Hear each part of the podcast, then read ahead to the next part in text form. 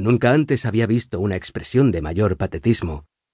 Los cabellos revueltos, el cuello retorcido, los ojos fieros y desorbitados en una mirada violenta que hacía juego con las facciones desencajadas y tirantes y con los contrastes de luz y sombra. Jamás había visto una representación tan brillante de la monstruosidad.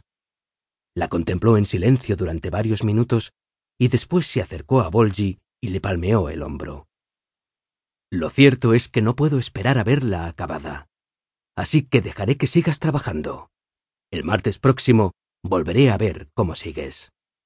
Arrivederci, Andrea. Arrivederci, Domenico. Bolgi continuó su tarea durante varios días más, hasta que tuvo definido el contorno y las formas de la figura. Después de pulir el mármol para quitar las impurezas, recordó lo que su maestro Bernini le había enseñado. El mármol no debe parecer mármol. Has de representar con verosimilitud cada superficie y material, imitando su textura y su luminosidad.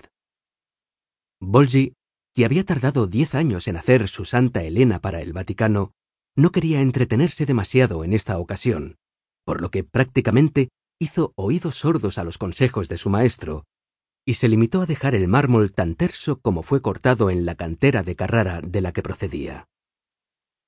Cuando la figura estuvo acabada, contempló por última vez el boceto que le había servido de guía y lo comparó con la escultura.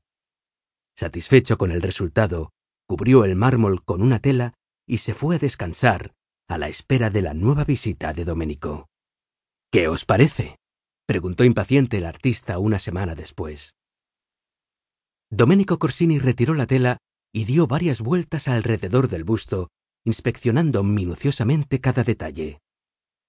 Un par de veces pasó la mano por la superficie del rostro y el cabello, y la retiró desencantado. Finalmente miró a Bolgi moviendo la cabeza. Verás, Andrea. Cuando me enseñaste el boceto, quedé maravillado con tanta expresividad. Parecía una obra raptada de la antigüedad clásica. Pero viendo el resultado, lamento decirte que estoy decepcionado.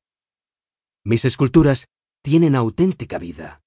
Tú, que has paseado por el jardín en numerosas ocasiones, lo habrás comprobado. Afrodita sale de las aguas y el líquido transparente resbala por su cuerpo.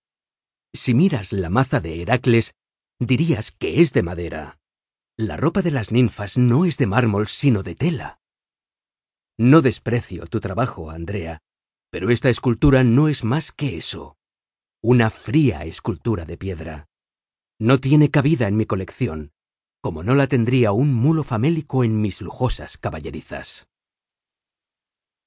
Viendo su amor propio herido de muerte, Bolgi suplicó al comerciante que le diese otra oportunidad con la gorgona. Le aseguró que podía hacerlo mucho mejor, plasmar fielmente lo que había en los bocetos, pero necesitaba más tiempo. Doménico fue benévolo y se la concedió. Pero Bolgi impuso una condición. Os rogaría que no entrarais en el cobertizo durante una semana. Tendré la obra acabada para entonces, y podréis rechazarla o darme vuestra aprobación. La exigencia sorprendió a Doménico, que estuvo a punto de zanjar ahí la cuestión. Pero la determinación del escultor le emocionó y fue incapaz de negarse. Tras un rato de charla, se despidió y salió del cobertizo por última vez hasta el día acordado. Cuando una semana más tarde volvió a entrar, encontró a un sonriente Andrea Bolgi apoyado en un bulto cubierto por una tela. La expresión orgullosa del artista parecía indicar que había cumplido su promesa.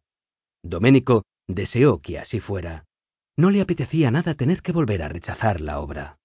Tal como acordamos, aquí está, dijo Andrea en un tono de total seguridad. Antes de que Doménico pudiera decir algo, Bolgi tiró de la tela y la estatua quedó al descubierto.